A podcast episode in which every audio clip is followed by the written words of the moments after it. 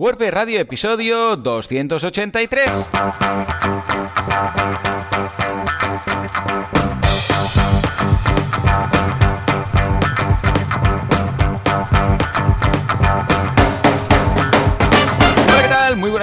Bienvenidos a WordPress Radio, el programa, el podcast en el cual hablamos de este fantástico CMS llamado WordPress que nos permite hacer de forma fácil, simple y rápida desde una página web a un blog, un e-commerce, aunque a veces no es tan fácil, simple y rápido.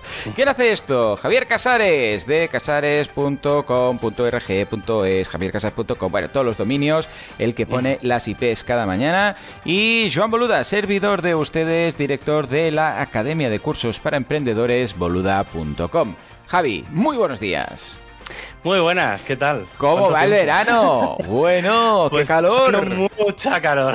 Ya ves, tú más, mira, tú más que te Hago, te hago, te hago una, mm, hago ya un primer inciso. A ver, a ver, a ver. Además es que pasó anoche, y anoche ya era de estas noches tropicales, de estas que estás sudando a la, da igual a la hora que sea pues justo a las 11, a las 10 y media o así de la noche, empezó un cliente a tener un ataque de OS.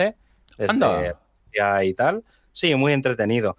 Eh, estuve, literalmente estuve media hora sudando. Madre mía. Gorda, entre el calor que hacía, el querer ir a dormir, porque además era tarde ya para mí, o sea, yo ya estaba en, camino de... Además fue de casualidad, menos mal que justo antes de dormir abrí el ordenador un momento para otra cosa y me encontré el marrón. Eh, pero sí, sí, fue bastante, bastante entretenida la, noche así con el, con el calorcito. Qué pero bien, bueno, calor, ataques, bueno, es una guerra, es una guerra. Anécdotas de, verano. Pero bueno, bien, bien. la, verdad es que está desde la desde la WordCamp Europe, eh, todo bastante bien. Me, he tenido que poner gafas porque no veo de cerca. es lo que A ver, ya, bueno, tú ya lo sabías ya que ya llevaba tiempo diciéndote que de cerca las pantallas ya no las empezaba a ver, pero bueno, es lo que tiene. Ya, luego hablando con más gente, me decía, bueno, la, incluso la de la óptica, me dijo, el mismo día que cumplí los 40, eh, me tuve que poner gafas. Y el otro pues día hablando con, con, más gente de, de la comunidad de, de WordPress de Granada me decía lo mismo, que a partir de los 40, 40 y pocos, que, bueno, que, ya está. Hemos pasado de las gotas a las gafas, es lo que hay. Sí, bueno, sí, a ver, las gotas yo creo que eran, eh, intentaban ser un, un arreglo que no era el correcto.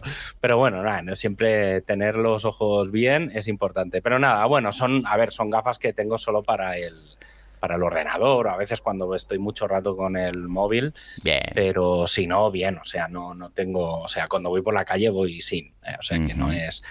Y nada, y fichando, bueno, creo que ya lo medio comenté hace, en el último programa que estaba en proceso de fichar a una persona. Eh, y aquí ando, bueno, fichando y preparando esa, a esa persona. Es Lucía, que es una chica de. Ahora va a cumplir 17 años, o sea, que está estudiando todavía y la verdad es que es una crack. Y, nada, bien, aquí aprendiendo y repasando, que a mí también me está guay, ¿eh? Repasar cosas de, de sistemas. Y nada, dentro de, pues justo dentro de un mes, eh, dentro de cuatro semanas, eh, camino a WordCamp US y al uh. Community Summit, que además eh, ayer me enteré, bueno, ya sabía que... Mm, que Juan Hernando iba a ir al Community sí, eh, y ayer me enteré que Nahuay y Nora también van a ir. Qué guay. Por, muy el, bien, muy bien. por el equipo de sostenibilidad. Eh, sé que Juan va por temas del equipo de comunidad yo voy por, no lo sé, si quieres que te diga. Para lo que haga falta. No tengo, no tengo muy claro el por qué voy. pero bueno, me, han elegido. No, a ver, sé, sé, que estoy en varios proyectos de estos de futuro de WordPress, de cosas del futuro de WordPress, y por eso un poco me, me dijeron de ir. Y nada, bien, van, van a ser cinco días de WordCamp, ¿vale? Entre unas cosas y otras. Pues son dos días de Community Summit, creo que son martes y miércoles. Luego el jueves es el Contributor Day y viernes y sábado la WordCamp US. O sea que vamos a acabar. El, domingo a lo mejor no me, no me encontráis directamente, no me extraña. Pero y nada, y en septiembre me voy a Finlandia, a la WordCamp Finland. Sí, qué ganas, ¿eh? Todo en inglés, ¿eh? ¿Comentaste? Sí, bueno, ahí sé que hay alguna charla en finlandés y tal, pero sí, la idea es que toda la gestión, digamos, de la WordCamp se hace en, inglés. Un poco eso fue la decisión de ir, si no. sí, porque la WordCamp de, mm, de, Países Bajos es en, bueno, en neerlandés. Y, entonces, claro, era como un poco más complicado. Sí, a ver, que sé que hay mucha gente que habla inglés allí, pero claro, el no poder el que las charlas no sean en un idioma que no entiendas, o sea, que entiendas, eh, es un poco complicado. Pero bueno, está bien. Quiero, quiero ver un poco la. Mm, es un poco el objetivo de. Bueno, el objetivo de WordCamp US era un poco ver y comparar y poder comparar con WordCamp Europe. Y el objetivo un poco de WordCamp Finlandia es mm, ver un poco las diferencias que hay con respecto a, a otros claro, Será interesante. Claro, porque yo, estoy, o sea, he estado en muchas WordCamps de, España y sé cómo funciona la comunidad de España. He estado en alguna WordCamp Europe, en alguna WordCamp de estas grandes, pero no había estado nunca en ninguna mm, WordCamp fuera de, España, digamos, a nivel local. ¿eh? Hablo de las pequeñas, en teoría. Y WordCamp Finland es una mezcla, bueno, eh, para ellos es una WordCamp local, aunque sea de todo un país, pero para ellos es, es local. Y bueno, mm, a ver un poco, también aprovechar unos días de, desconexión, de medio vacaciones, de hacer turismo y tal. Y nada, y luego así una cosa que está todavía en el aire, pero bueno, estoy ahí, podría entrar ahora en el Ministerio del Interior a ver si le han aprobado o no, pero eh, estamos, y digo estamos porque no soy yo el, o sea, estoy empujando un poco el tema y fue un poco idea mía también, pero estamos montando la Asociación WordPress España. Ah, muy bien. ¿Vale? Para. Sí, sobre todo para solventar varias cosas. Eh, por un lado, temas de, mm, de, encontrar sitios públicos y demás, porque, bueno, como ahora desde la pandemia, con todo el tema de, de las leyes de transparencia y demás, cuando quieres solicitar, yo qué sé, una biblioteca pública, necesitas un CIF de una asociación o de, o de una empresa, de una persona entonces, claro, eh, como la fundación o las, todo lo que gestiona la comunidad está en Estados Unidos, pues era como muy complicado hacer cosas. Entonces, sin, si como no teníamos nada, em, te hacían pagar. Entonces, entonces, era como, no, no mola. Y eh, esto ya lo adelanto, esto sí que es muy exclusiva, aunque está medio hablado, o sea, en Corrillo se ha hablado, no sé cuándo se podrá hacer, pero bueno, hasta que la asociación no esté, no pero hace, mm, yo creo que hace un par de semanas ya, falleció eh, José Luis Losada. Correcto, correcto. Eh, los, Está en todas las WordCamps. Que, efectivamente. El voluntario, en mayúsculas. Eh, sí, efectivamente, es el voluntario. Entonces, una de las cosas, un proyecto que estamos trabajando es montar, hacer las becas José Luis Losada. ¿Vale? Oh, qué bueno con su hijo y tal. Más o menos, a ver, no, no, los que conozcáis las becas de Yoast y tal, es un poco el mismo modelo. ¿eh? no, no vamos a inventar nada. Sí que es verdad que lo vamos a ceñir solo a gente de España. Eh, o sea, tienes que vivir o ser parte de la comunidad de, WordPress España. Y eh, claro, pero como hay un tema de manejar dinero, hasta que no esté la asociación y tengamos arreglados los temas fiscales y todas las historias, claro, claro, no se puede hacer. Entonces, estamos trabajando, eh, ya hemos empezado a, mover cosas, pero, pero bueno, será guay. No, eh, yo creo que este año intentaremos, antes de final de año, hacer algo. No creo que sea, no, no es haremos como un primer paso, una primera edición o una edición, casi me atrevería a decir, edición cero, no sé qué presupuesto tendrá, no sé a cuánta gente podremos eh, becar, pero sí que de cara al año que viene, la idea, esto sí que es la idea, es juntar 6.000 euros, ¿vale? Eh, para todo el año eh, y dar 12 becas. Qué 12 becas de 500 euros, ¿vale? Y entonces hacer como una beca cada mes, ¿vale? Entonces, cada, como en España hay muchas WordCamps y tal, intentar becar a gente para que vaya a alguna WordCamp o tal, un poco en esa filosofía de ayudar a gente de la comunidad que no que aporte y que no se lo pueda permitir o lo que sea. Y bueno, está ahí, ¿eh? O sea, es un. Tiene mucho curro, eh, hay mucho por delante. Eh, ya digo, es un poco medio. A ver, no es exclusiva porque lo hemos estado hablando y, y más o menos es una cosa que a nivel global se ha decidido que, estaría guay. Pero bueno, ahí ahora, ahora, ahora, empieza el trabajo duro, que es hacerlo. O sea, una cosa es decirlo y otra cosa es, es hacerlo. Pero bueno, creo que está. Creo que es un proyecto muy guay. Eh, y, y, si sale y podemos hacerlo y sale todo guay, pues bueno, a ver, ya digo, ¿eh? hay, hay que acabar de mirar temas fiscales, pues no es, no es fácil. El, tema de regalar dinero no es una cosa no, que, no, no, Hacienda dice, espera, espera, sí, sí, sí. Hacienda, ah, claro, por eso digo que... Regalar dinero, wait, sujétame el cubata. hay, que, acabar de, hay que acabar de mirar temas fiscales, pero sí, por eso también es el tema de, mm, de limitarlo solo o sea, la pasta podrá venir, digamos, sobre todo de Europa, ¿vale? De empresas o, sponsors europeos, porque ahí ya me da un poco igual. De fuera no lo creo, ¿vale? Pero nunca se sabe, al menos a corto plazo no, no es mi intención. Y eh, claro, al ser todo el mundo de, que es residente en España y que pague los impuestos aquí, es probable que las becas, pues, retención del IRPF y poco más. Si es, si esa, esa es mi idea. Mm, como digo, luego vendrá Hacienda y con la rebaja Y, nos dirá, no, pues hay que hacerlo así, pues se hará así. Pero sí, la idea es, digamos, que a nivel neto sean 500 euros de, de beca, ¿vale? Pero bueno, ya digo, ¿eh? Estamos ahí, ya buscaremos sponsors, ya haremos un crowdfunding también. Bueno, hay, hay cositas en mente, pero está Qué chulo. pues la iniciativa es súper chula y no se me ocurre nada mejor para recordar su figura año tras año. O sea que genial. Lo seguiremos teniendo ahí, aunque no esté pues en forma de estas becas, claro que sí. Pues eh, nada, por mi parte, cursos, cursos, cursos. cursos en boluda.com, el de reservas de WordPress, o sea, cómo hacer ah, reservas, pero sin WooCommerce, porque tenía uno ya de WooCommerce Bookings y tal, pero querían uno que no implicara instalar todo WooCommerce y una tienda online para hacer solo reservas, ¿no? Entonces con Amelia, que es un plugin de reservas que es, genial, está súper completo, pues eh, tenemos todo cubierto, ¿no? Por otra parte, cursos de Zoom y dos cursos que eh, son alternativos, o sea, se, pueden complementar, pero depende un poco de lo que tengas en mente. Ambos hacen lo mismo, es decir, eh, crear un chatbot de GPT, o sea, con inteligencia artificial, con un modelo estilo ChatGPT, pero uno, o sea, con contenido propio. Es decir, que tú le puedes meter tu, yo sé, información de tus posts o de tus libros o de lo que quieras. Y entonces contesta en función de eso.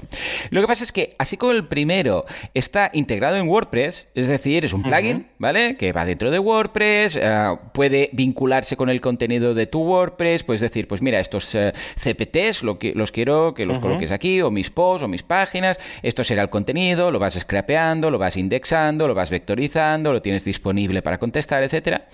El otro, ojo, es, eh, podríamos decir, plataforma agnóstico. Es decir, que da igual. Esto va aparte, es con chatbase, eh, de forma que luego tú lo puedes incrustar donde te dé la gana. O sea, lo puedes incrustar en una página web que sea WordPress, que sea en HTML, que sea Joomla o que sea PrestaShop, da igual. O sea, mientras te dejen ahí colocar, em, insertar, como si insertaras un vídeo de YouTube, automáticamente ahí, bueno, hay las dos opciones. Te puede aparecer el típico globito abajo a la derecha de chatea con nosotros o estilo ChatGPT, o sea, una página entera con un histórico de chat, ¿vale? Entonces, claro. O sea, un poco, el, chatbot, digamos, sería un chat sobre los contenidos de tu página y el otro es un chat genérico. Efectivamente, que ese, que ese chat tú también lo puedes alimentar, pero dices, lo no, es que... desde fuera. sí, correcto. Por ejemplo, tú dices, no, yo tengo, por ejemplo, imagínate que dices, yo he escrito 10 libros y los quiero meter todos ahí y que me conteste cosas del libro a la gente que pregunte. Claro, pues no tiene mucho sentido hacerlo con un plugin de WordPress, pues dices, bueno, ¿para qué vamos a aprovechar aquí nada? Sí. Claro, pero imagínate que dices, no, no, es que yo quiero que, yo sé, pues pille mi catálogo de productos de WooCommerce, lo vaya indexando y cuando pregunte algo, pues sepa a qué página dirigirle. Entonces tiene más sentido que esté integrado con WordPress, ¿no? Pero ya te digo yo que en principio, claro, es que son dos... Eh, realmente dos objetivos muy distintos. Yo lo que es tener que meter eh, información dentro de WordPress y las conversaciones históricas dentro de WordPress y todo lo que sea, eh, ir agrandando la base de datos de WordPress a base de conversaciones, no soy muy fan. Eh, pero sí que es cierto que, claro, ¿qué vas a hacer si no? Extraer y exportar todos los contenidos de tu web a una plataforma, meterlo ahí, entonces, a ver, tampoco es plan de duplicar los esfuerzos. Pero si es algo que dices, mira, esto es un contenido que no está en mi web, no está ni pública, o sea, ni públicamente, ni cerrada, ni nada. Mm, yo lo haría de forma agnóstica, es decir, mm, que no dependa de WordPress, que no sea un plugin. Esa parte, tú lo nutres, además lo puedes subir a través de PDFs, lo puedes sincronizar con Google Drive, puedes hacer, bueno, varias fuentes y que eso tú luego lo embedes donde a ti te da la gana. Incluso hay la opción, y esto también lo vemos, la opción de decir, escucha, ¿y si yo entreno un uh, Un bot de estos con información sobre esto y, ¿por qué no, doy acceso a ciertas personas pero de pago? Es decir, esto estará cerrado y será solo de pago, ¿vale? Pues también tiene sentido. Entonces, en función de si tú es algo más preventa o información sobre tu página web, artículos, productos, etcétera, o de si es algo que dices, no, no, esto es una información que no está en mi WordPress y que yo la quiero dar premium o no, entonces quizás os encajará más una u otra. Lo que sí que veo que será muy necesario, porque estas herramientas van a ir apareciendo, es algo que sea con una gran portabilidad. Es decir, que en un momento dado tú puedes decir, bueno, estaba usando esta herramienta y ahora voy a usar otra. Y para eso veo que cada vez más todas estas herramientas empiezan a añadir la sincronización con terceros. Es decir, imagínate tú una carpeta en Google Drive que tengas todos los documentos de mm, el chat que tú quieres eh, crear con contenido propio.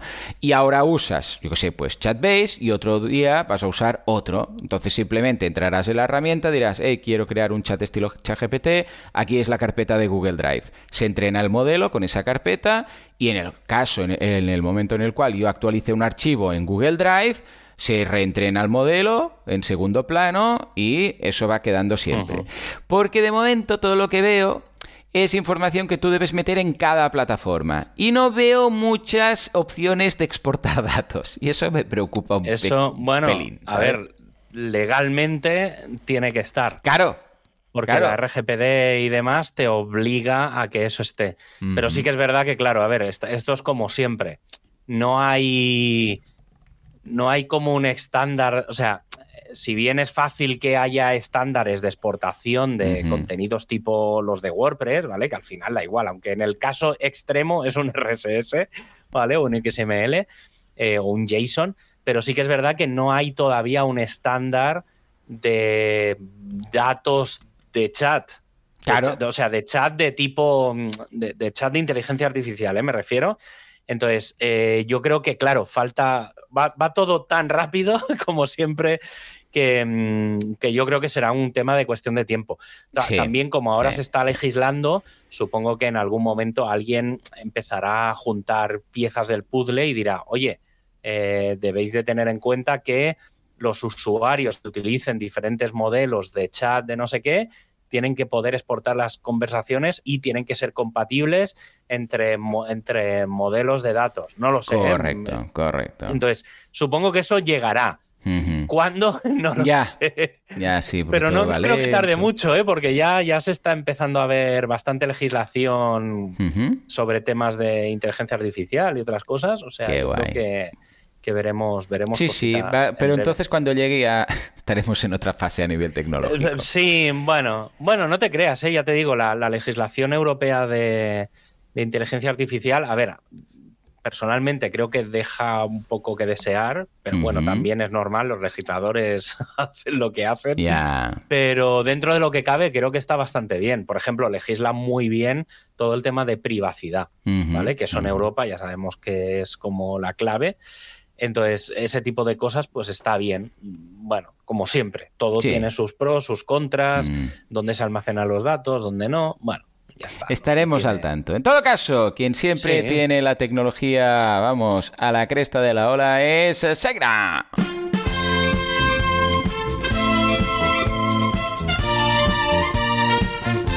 Efectivamente, porque no solamente nos patrocina, sino que además SiteGround hace las cosas muy bien. Tiene todos nuestros proyectos ahí. En, vamos, yo todo. Aquí, Javi, porque es un friki que se monta sus sistemas. Pero yo, que soy persona humana, de estos mortales como no los elfos, pues, eh, todo en SiteGround, claro que sí. Incluso esta web también, WordPress Radio, está ahí hospedada. ¿Que necesitamos más hosting? Ningún problema. ¿Más rapidez? Ningún problema. ¿En caliente hacer cambios? Ningún problema. SiteGround. Todo arriba, todo bien, todo uptime.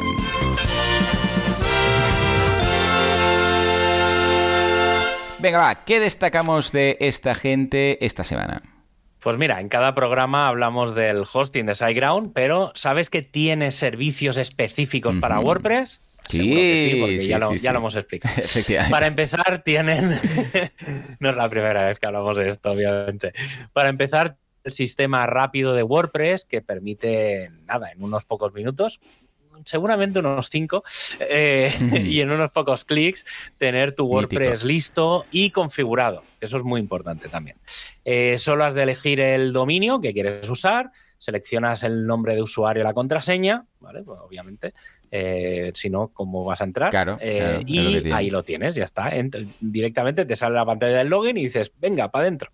No tienes que complicarte con el FTP, descargar ficheros, descargar el zip de WordPress, subirlos, no sé qué. olvídate de eso. Directamente desde el panel lo puedes hacer. ¿Qué pasa si ya tienes tu WordPress en algún otro sitio? Pues, pues puede ser que, te, que, te dieras de alta en algún sitio de estas de pruebas que hay y quieras dar un paso mayor para ese proyecto, que era nada, era un experimento y dices, ah, pues mira, el experimento ha salido bien. Pues en ese caso solo has de configurar el sistema de migración automática que te permitirá mover tu sitio con un par de clics, pasando de ese sitio de pruebas a un sitio en producción.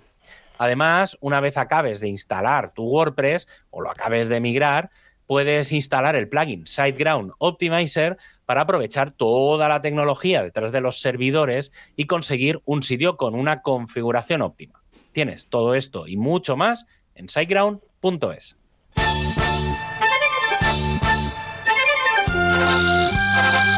Actualidad, prestualidad o qué ha pasado todas estas semanas. A ver si ya sabemos algo de 6.4 o de las WordCamps y todas estas cosas. Venga, pues yo creo que sí, que vamos a empezar precisamente con WordCamp Europa, ¿no? Sí, WordCamp Europe, estuve oh, por allí hace un tiempo, ya, ni me acuerdo. Ya, ya, ya. Madre mía. He de decir que, em, a diferencia de WordPress de WordCamp Barcelona, que al día siguiente estaba muerto, eh, estuve, me quedé dos o tres días más, estuvo bastante guay, ha sido una WordCamp para mí personalmente muy diferente. Es, bastante hmm. curioso. Además, conocimos a muchos españoles que era su primera WordCamp, flipante. Mucha gente también de España, que no es española, pero que vive en, España. Y em, estuvo bastante curioso. Eh, hay, una, hay una cosa que dice Jesús Yesares siempre, eh, o al menos que él, me pasó a mí el año pasado y a él le ha pasado este año. Yo el año pasado iba en modo descubrimiento, ¿vale? En modo hmm. así, intentar entender cómo funciona todo. Em, y él este año ha ido en ese modelo. Eh, porque estaba un poco, el año pasado fue un poco así, un poco más de a disfrutarlo, cosa que yo no hice. Eh, y yo este año estado, me he pasado prácticamente toda la WordCamp de reuniones. Ha sido la primera vez en una WordCamp europea, no, es en el, no en el primer evento gordo en el que he estado, pero sí que en, la primera, en el primer evento europeo así grande que, que me reconoce la gente. Anda. eso es que vas, vas, andando y te dicen, hola eh. Javier, y dices, ¿y tú quién eres?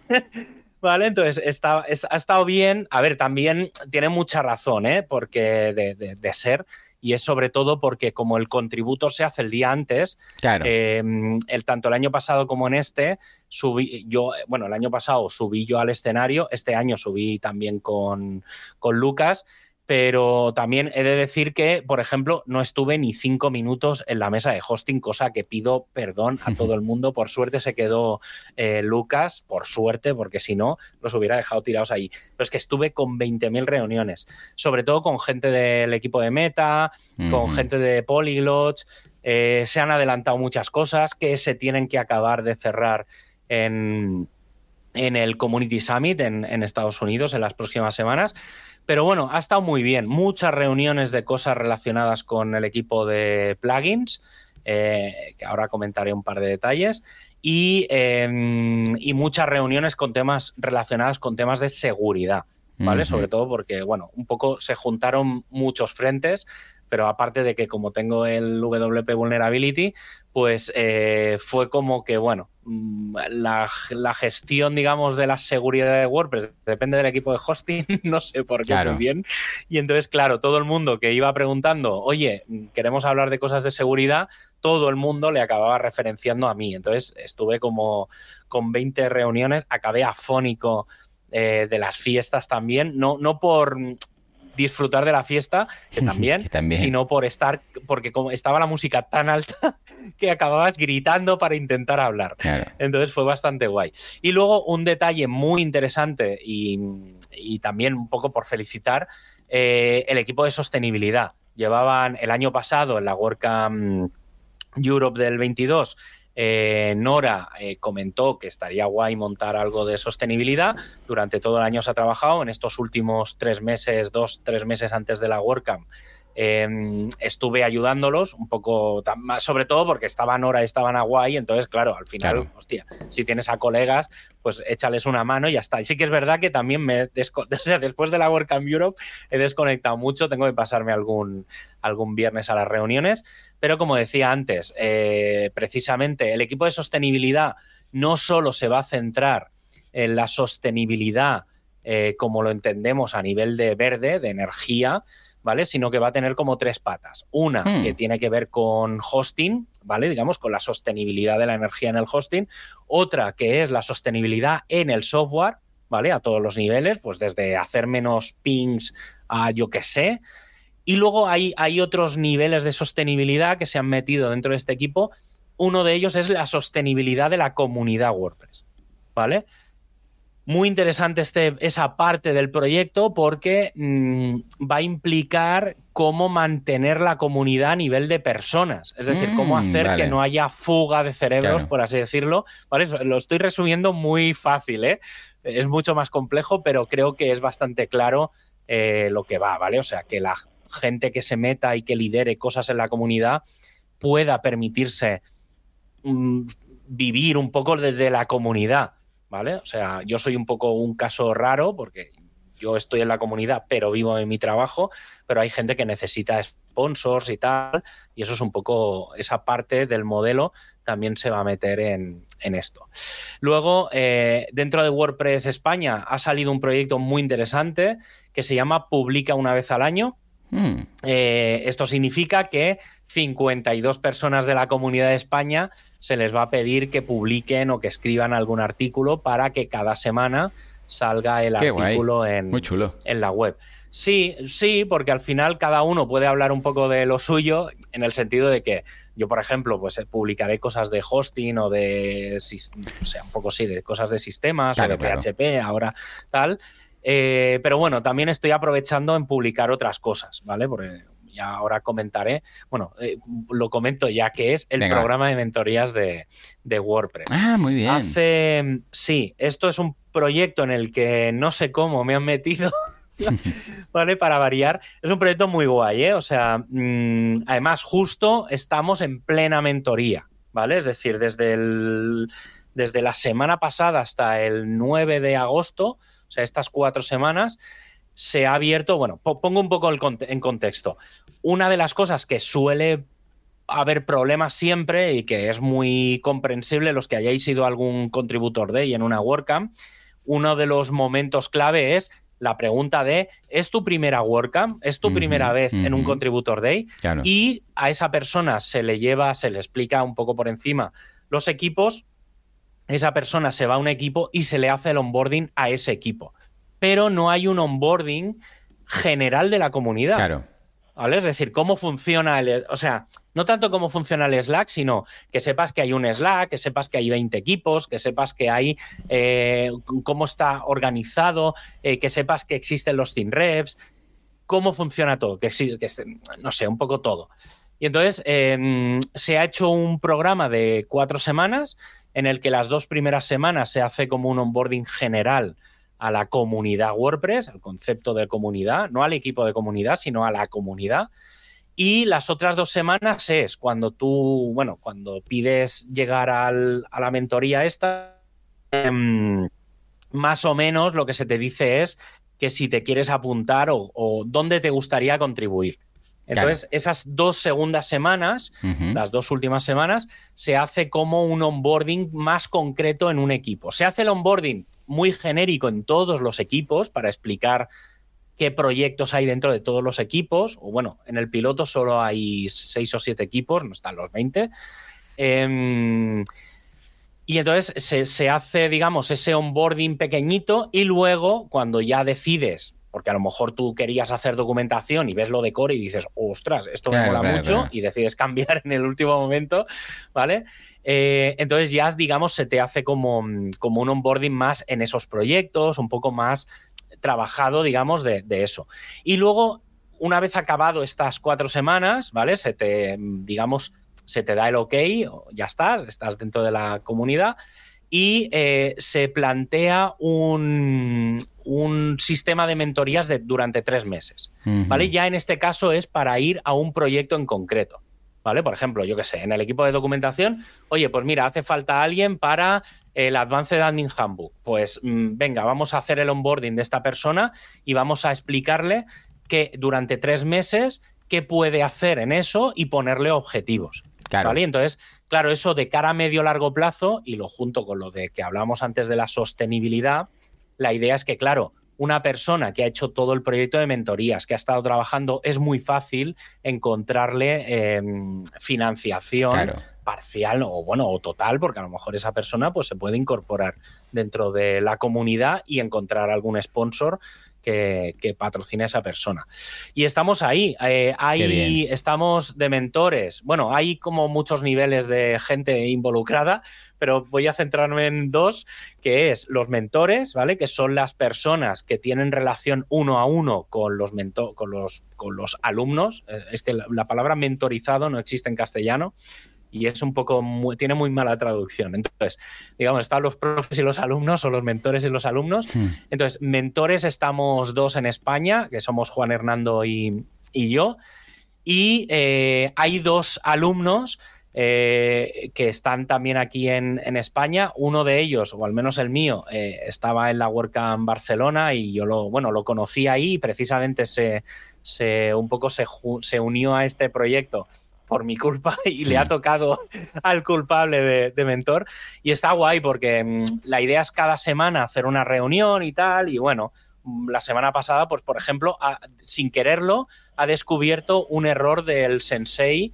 Eh, porque para el programa este de mentoría se está utilizando el sensei en una serie de, cosas y, sin querer ha detectado un, un bug y le dije, ah, pero pues lo has preguntado aquí y tal, y entonces le estuve explicando un poco pues cómo abrir un ticket, no sé qué, o sea, cosas que no te encontrarías y que alguien se encontraría en ese problema y no sabría o pasaría de todo. Entonces, bueno, estuvo, estuvo guay, ha sido como una experiencia que también para él. Lo bueno es que era una persona que ya estaba un poco metida en la comunidad, entonces no le suena chino todo, ¿vale? Más una persona que vive relativamente cerca, cerca tuyo, eh, ¿vale? Vive por ahí, por la, por la costa del, del Maresma. Eh, y luego, eh, otro proyecto, digamos, en las últimas semanas es todo el tema de las WordCamp Next Generation. Eh, básicamente, sé que suena muy feo lo que voy a decir. No, no lo toméis como. Sí, ya sabes que yo soy muy bruto pero intento dejar las cosas muy claras, ¿vale? Hay un problema con las WordCamps y, bueno, en general con la comunidad, ¿vale? Esto es algo que Mm, se ve, no, no es algo que se hable muy públicamente, pero sí que es verdad que en, pequeños corrillos se está hablando, que es que la comunidad está un poco de capa caída. También tiene, tiene mucha culpa la, pandemia y después de la pandemia, pues bueno, la gente le ha cambiado la vida. O sea, mm. gente que pues, se ha casado, ha tenido hijos, han pasado mucho tiempo. Estamos hablando que entre unas cosas y otras hay gente que ha podido estar cuatro años desconectada de la comunidad. Mm. Y obviamente la gente, eso también ha, pasado dos cosas. Por un lado, hay gente que se ha desconectado de la comunidad y no hemos tenido tiempo a incorporar nueva gente a la comunidad. Hmm. Y eso hace que los eventos en general de la comunidad vaya menos gente, ¿vale? Razones obvias. Claro, eh, a nivel de meetups, pues bueno, cada meetup está un poco trabajando a su manera para intentar recuperar, pero sí que a nivel de WordCamps, claro, el problema es que también se ha juntado menos gente, menos voluntarios y más dinero, más gastos, porque las cosas cuestan más desde la pandemia. Entonces, eh, las WordCamp Next Generation es una versión de necesitamos hacer WordCamp más baratas. Claro. Y mm, por, por poner un ejemplo, ¿eh? el presupuesto que teníamos para la WordCamp Granada, que al final hemos tenido que decidir no hacerla, era de 30.000 euros, cuando los años anteriores habido, había sido de unos 10, 15 mil. O sea, estábamos hablando de que se había duplicado para la misma gente. ¿eh? O sea, no, no, no había ninguna cosa súper mega espectacular que digas, wow, es que se os ha ido la cabeza haciendo esto. No, no, era una WordCamp normal. Se había duplicado el presupuesto y planteamos hacer una WordCamp Next Generation, eh, o sea, en plan low cost. Al final la llamábamos la WordCamp Granada Low Cost. Y, aún así se nos iba de presupuesto es que es muy surrealista. Entonces, eh, se están trabajando en, muchas cosas, pero bueno, hay que verlo. Luego, otra cosa gorda que ha pasado estos días, que más o menos ya se sabía, era un secreto a voces, pero no era público, era el nuevo equipo de plugins. Ya comentamos que eh, Mika dejaba el, equipo el 1 de junio. Correcto. Al final ha sido un poco más tarde, ha sido más 1 de julio que 1 de junio. Pero bueno, em, se han incorporado. Yo, yo tenía controladas a varias de estas personas, porque obviamente son varias de la comunidad de España. Y, bueno, en realidad parte de la culpa es mía, porque me dieron un, toque en la puerta en su momento para ser yo parte del equipo de plugins. Obviamente dije que no, no podía meterme en ese fregado y entonces dije, yo no, pero sé de gente que está muy metida. Y entonces pasé dos, tres contactos y parte del nuevo equipo de plugins viene de esos contactos que que pasé a Álvaro en su momento. Entonces hay seis nuevos miembros en el equipo de plugins, de revisión de plugins, ¿vale? De los cuales cuatro son españoles. ¿Vale? uno es David Pérez, ¿vale? Que está en la comunidad de, Granada. Otro es Fran Torres, archiconocido también de la comunidad de Granada. Marta Torre, también muy conocida, ha sido la última incorporación. Y Paco Marchante, que es del equipo de, de WordPress eh, ahora se me ha ido de, la cabeza. ¡Buah! ¡Qué mal! Eh, bueno, están en, de Chiclana. Ahora me salía, me salía Cádiz, pero sí. Eh, Paco que está allí en, Chiclana y tal. Y entonces, bueno, se ha montado el equipo y ellos están en la parte de revisión. Sí que es verdad que como ahora hay seis personas, se están repartiendo mucho el trabajo y tal. En las próximas semanas sabremos más cosas, ¿vale? Yo creo que mm, se está trabajando en, un software de revisión automática. Bueno, hay, hay varios proyectitos guays. Más cosas. Eh, WordPress 6.4. A ver, eso. hago un. Sí, pero es que lo que va a salir dentro de un, mes es WordPress 6.3, ¿vale? O sea, ahora, luego hablaré de WordPress 6.3, pero sí que quiero adelantar cosas concretas de WordPress 6.4, porque se está trabajando, no digo en paralelo, pero sí que es verdad que es de las primeras veces que se anunciaron la versión 6.3 y 6.4 más o menos a la vez, ¿vale? Se anunciaron eh, sobre todo por el tema del equipo. La versión 6.4, como ya se hizo con la 5.8, si no recuerdo mal, la 5.6 o la 5.8, no, no lo tengo ahora en la cabeza, va a ser una versión liderada por un equipo no binario, ¿vale? Es decir, va a estar, bueno, la líder va a ser Josefa, no Matt, eh, también hay que decir que la, por primera vez, eh, bueno, por primera vez como hombre, lo, no va a estar liderada la 6-3 por Matt, sino por Matías. Eh, va a ser la segunda vez en realidad, porque la primera fue Josefa, que lideró la 5 la 5-8, como decía. y bueno, a, nivel de fechas, ¿vale? ahora comentaré, ya digo, las fechas de, de 6-3, pero las de 6-4, el 26 de septiembre saldrá la beta el 17 de octubre la release candidate y el 7 de noviembre la versión final. Esto significa que el 9 de agosto tendremos WordPress 6.3 y el 7 de noviembre tendremos WordPress 6.4. Será la última versión del 2023. ¿Vale? La, la 6.5 yo calculo que saldrá en febrero o así. más, o, más o menos están cumpliendo las mismas fechas que este año. Vale. ¿Vale? Luego llegaré a 6.3 y explicaré cosas de 6.3, pero em, el foco de, esta, de, de, estos últimos días, la movida es la fase 3 de Gutenberg. Vale, va. ¿Vale? Entonces, a ver, voy a intentar ir rápido porque hay mucha, mucha chicha, pero mm, tampoco, a ver, son ideas, ¿eh? Todo esto que, que voy a explicar ahora son ideas. Sí que es verdad que de estas ideas ya hay una que se está convirtiendo en proyecto, ¿vale? Entonces, pongo un poco en contexto. Eh, fases 1 y 2 de Gutenberg era lanzar el editor, ¿vale? El editor, de, el editor digamos, de, de publicar y el editor del sitio, ¿vale? Es decir, que todo WordPress eh, se pueda editar de forma nativa, incluidos los temas, ¿vale? Em, y la fase 3, ¿vale? Con, con WordPress 6.3 se acabó, bueno, con WordPress 6.2 en teoría se acabó la fase 2, ¿vale? Se ha acabado en realidad en, la, se va a acabar en, la, en WordPress 6.3 y a partir de 6.4 empieza la fase 3 de Gutenberg, ¿vale? o, ya. Entonces, ¿qué es la fase 3 de Gutenberg? La fase 3 es la colaboración en tiempo real. Bien, ¿Por qué ponéis eso antes que el multidioma? Ahora lo explicaré.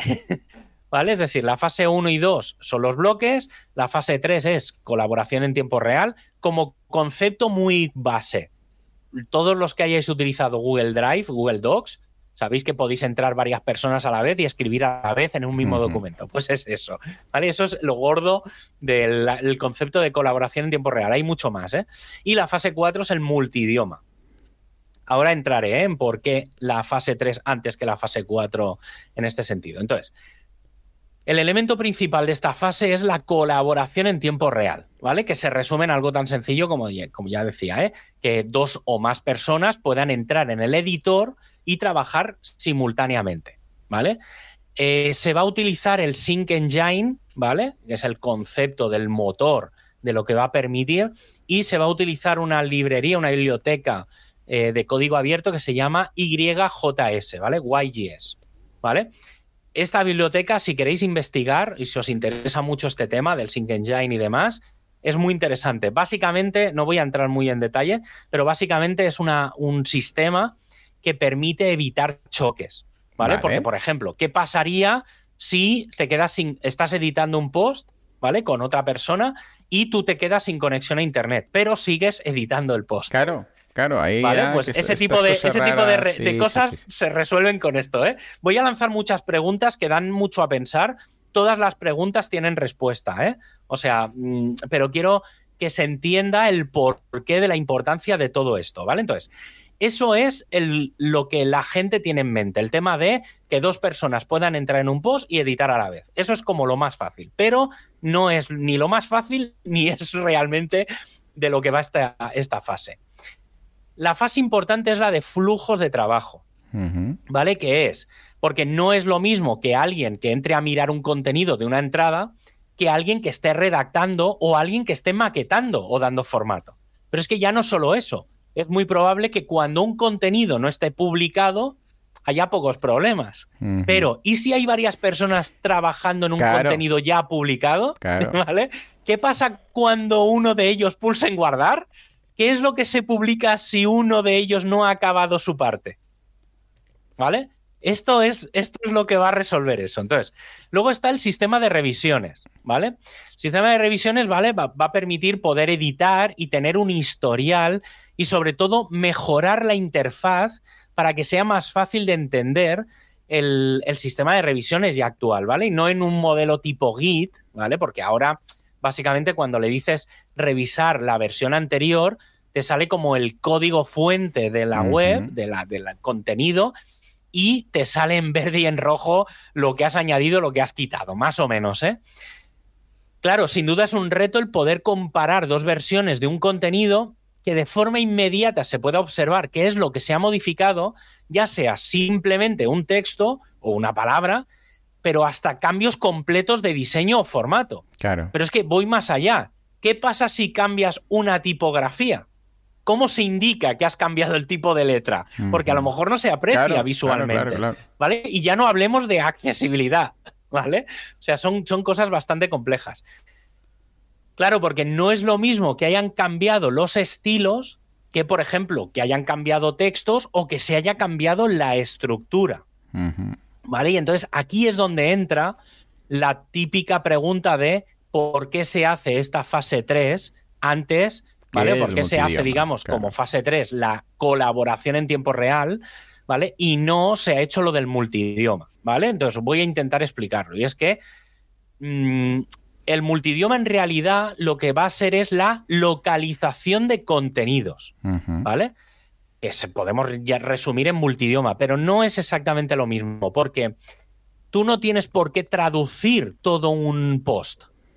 Tú puedes traducir o puedes localizar una parte de un contenido, ¿vale? Porque tú a lo mejor puedes cambiar el primer párrafo, pero por ejemplo, un párrafo que es una cita que está en inglés, te da igual que esté en castellano, en catalán o en gallego, porque lo del inglés no lo vas a traducir. Entonces, ¿qué sentido tiene tener tres traducciones de un párrafo que ni siquiera está en el idioma que tú necesitas? Claro, ahí está. ¿Vale? ¿Qué sentido tiene volver a picar una imagen que es un icono que no tiene traducción? ¿Vale? Entonces, aquí es donde entra la importancia de, este, de esta fase de flujos de trabajo. Porque en realidad el multidioma no va a ser una traducción de todos los contenidos. Es decir, tú no vas a tener tres veces el mismo post. Claro. Vas a tener partes de un contenido, de un post o de una página o de lo que sea, o de un custom post type, vas a tener bloques localizados. ¿Vale?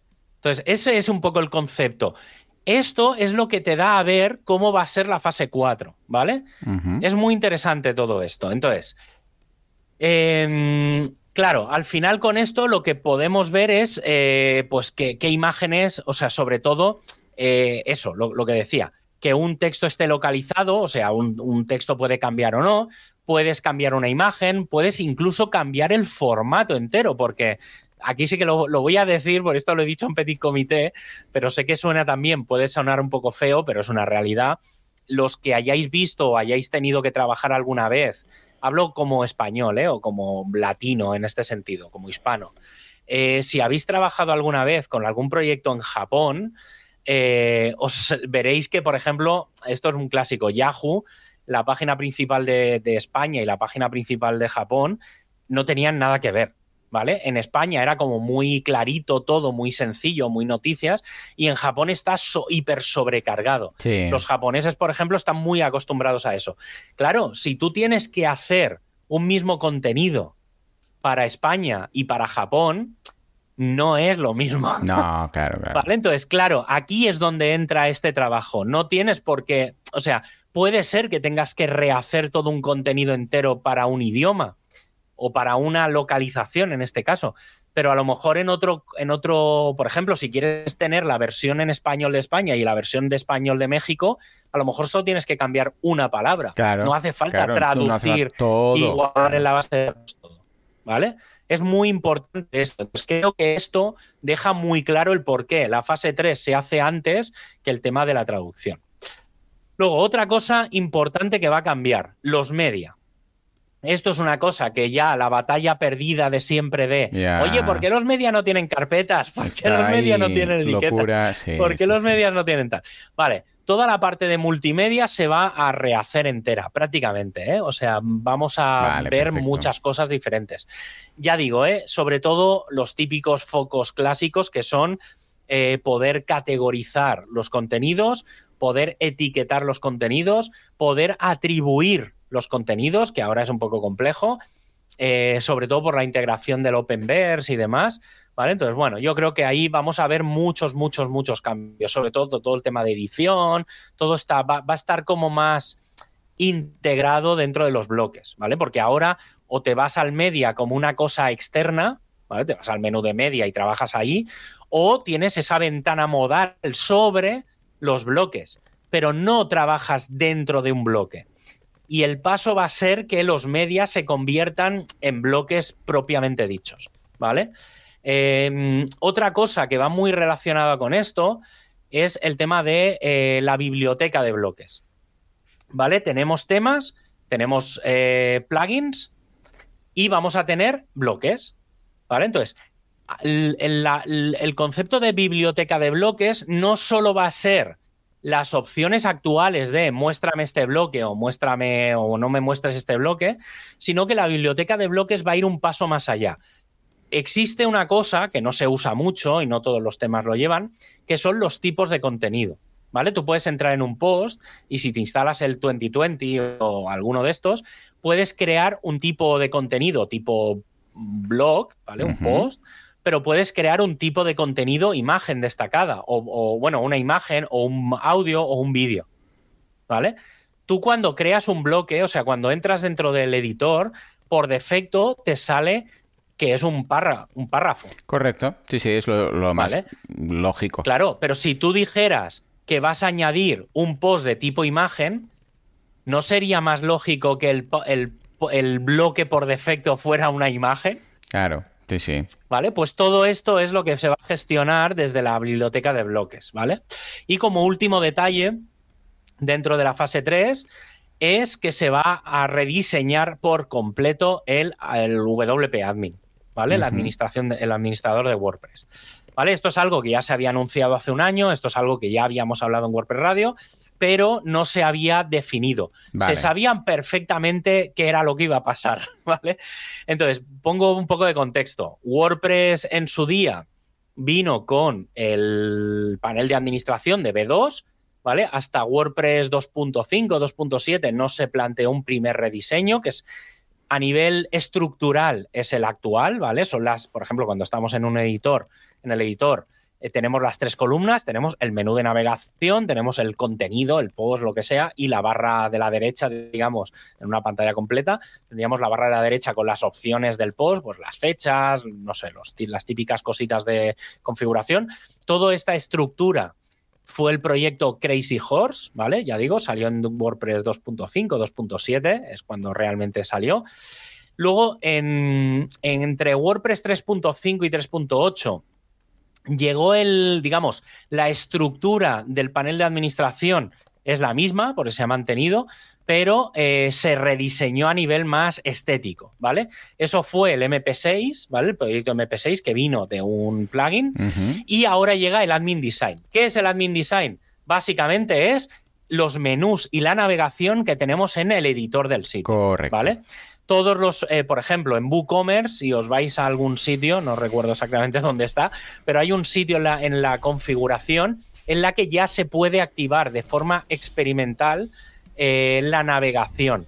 ¿Vale? La idea es que la navegación de WordPress se normalice y estandarice para todos los plugins y que haya como una API que te permita navegar o hacer la navegación dentro del panel de administración.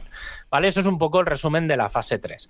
Y con la fase 3, pues en paralelo, llega WordPress 6.3 que eh, básicamente se, un poco lo que lleva o lo que va a llevar esta versión es el, sobre todo va a cambiar toda la parte de patrones, ¿vale? O sea, todo el tema de los patrones cambia, los bloques reutilizables se van a convertir en patrones sincronizados, eh, los bloques no reutilizables o los patrones clásicos, digamos, van a ser patrones no sincronizados. Al final, todo lo que tiene que ver con patrones va a tener muchísimo, muchísimo, muchísimo peso. Y eh, el centro, digamos, va a ser eh, que también la comunidad va a proveer de patrones muy estables y mantenidos, pues eso, por la comunidad. Luego, otra cosa muy, muy, muy importante de esta versión WordPress 6.3, que va muy relacionado con eh, las últimas versiones de Gutenberg, ¿vale? O la última versión de Gutenberg, que es el inicio del final del editor clásico. Aquí podríamos poner un chan, chan, chan, ¿vale? Porque eh, básicamente lo que, lo que se ha decidido es que como el editor de bloques ya es un estándar, ya se ha acabado esa fase 2, el editor clásico ya no tiene ninguna razón de ser, por así decirlo, y lo que va a continuar o el procedimiento va a ser el de convertir todo lo clásico al bloque clásico y algunos bloques que puedan ser convertidos o autoconvertidos de contenidos antiguos se conviertan en bloques, ¿vale? Ya veremos un poco cómo, cómo es el proceso, pero ya digo, es el inicio del final del editor clásico, eh, a ver para dónde va. También hay que, lo puedo juntar un poco a decir que dentro de nada, dentro de dos, tres semanas, llegará WooCommerce 8, que también tiene vías que van en este sentido. También temas de optimización y demás, que ya hablaremos. Pero, mm, pero bueno, va muy relacionado con esto. Más cosas de WordPress 6.3. Tenemos el rollback, ¿vale? Que ya hemos hablado también alguna, alguna vez en las últimas versiones. Básicamente es que cuando actualices un tema un plugin, no se eliminarán los ficheros, sino que se moverán de carpeta y si fallase la actualización o fallase algún tema de ficheros, se volvería a dejar la versión anterior. En una, mm, en una fase siguiente, de cara a WordPress 6.4, otra cosa que se hará no, es no solo validar eh, que los ficheros estén correctos, sino que se validará que la nueva versión del plugin funcione. Es decir, se validará a nivel de PHP y si no funcionase la versión de PHP, se volverá a la versión anterior. ¿Vale? A ver un poco cómo funciona esto. Otra cosa que va a cambiar, todo ya creo que todo lo que queda es muy relacionado con temas de performance. Ya digo, queda ver mucha cosa de WordPress 3. Pero eh, un primer paso es la Metadata API, que es que no se van, se van a reducir la cantidad de peticiones, se van a trocear, digamos, de alguna manera, para que, por ejemplo, cuando pidas los datos de un usuario, no te traigas toda la información del usuario, sino que te traigas el core del usuario y luego puedas pedir eh, datos añadidos, ¿vale? No sé.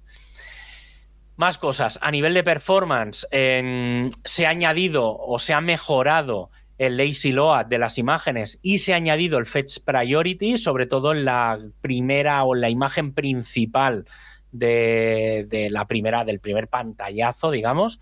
Otra cosa que se ha añadido, sobre todo esto para desarrolladores de plugins y de temas, son los scripts que se van a poder cargar en el frontal con async o defer. Esto es un ticket que llevaba más de 10 años ahí pululando. Y otro de los elementos que se ha añadido es el modo developer.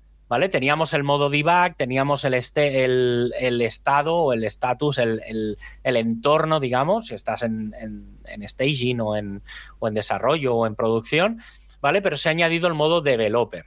Este modo básicamente lo que va a permitir es separar o decirle a tu WordPress qué es lo que estás desarrollando, si estás desarrollando el, core o estás desarrollando los, un tema o estás desarrollando un plugin o si estás desarrollando en general todo y te va a permitir activar y desactivar funcionalidades concretas de lo que estás desarrollando. Un ejemplo, si estás desarrollando un tema, pues por ejemplo, todas las cachés relacionadas con el frontal se desactivarán automáticamente, ¿vale? Porque si no vas a modificar algo y no vas a verlo en el frontal, ¿vale? Eso un poco por ahí.